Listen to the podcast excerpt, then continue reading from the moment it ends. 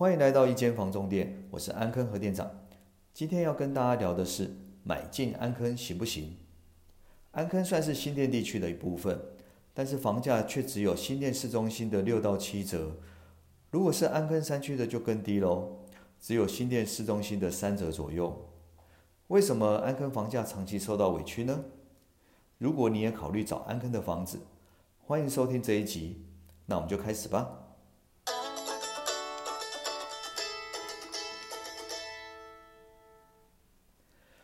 常有朋友误以为安坑最有名的就是臭豆腐，不是哦，臭豆腐是深坑。我们安坑正确的地理位置在新店，要怎么去呢？台北市的罗斯福路知道吧？罗斯福路到新店就叫北新路，沿着北新路往南，过新店区公所右转碧潭桥，过了新店溪就是安坑。安坑房价长期委屈，主要因为是交通。像中和、永和、板桥，过个桥就到台北市；安坑过个碧潭桥还是在新店，要再过北新桥才会到台北市。所以安坑地理位置先天上就被新店溪再加上周围的山困住了。就像新庄土城也是受困于交通。近年因为交通建设改善，加上景气热络，房价就有机会持续向上。安坑这十年来交通建设大幅的增加，最主要就是新增的南北两条外环道路，一条是永和次系统，可以接上水源快速道路与新北环快；另一条则是特一道路，把达观、黎明、小城、玫瑰等社区直接连到北二高。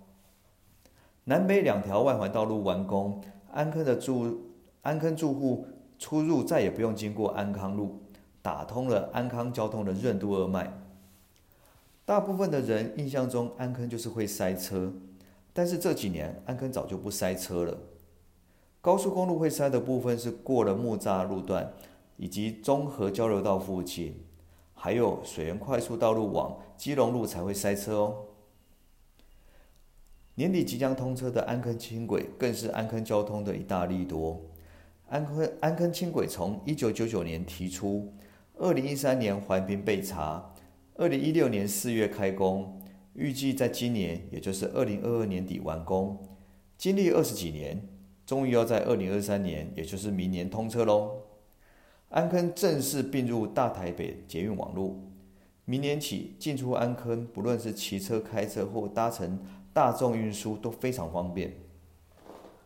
除了交通以外，安坑的生活机能也不差，虽然安坑没有比较大的传统市场，但是有非常多的超市，像在安坑最热闹的麦当劳商圈就有两间全联以及两间家乐福超市，非常的密集。而且现在过个中安大桥，也可以到新店的 IKEA 金站去消费，真的非常方便。医疗资源部分，自从更新医院安康院区成立后，看诊真的超方便。而且安坑诊所很多，光麦当劳商圈大小诊所就有十几间。另外，安坑近年有许多特色公园陆续完工，例如安光公园、安和景观公园，还有大型的公园有安康森林公园、阳光运动公园，以及不输信义区的四兽山的二八子植物园，可以提供在地居民多元的休闲空间。房价部分，安坑主要都是跟着市区涨。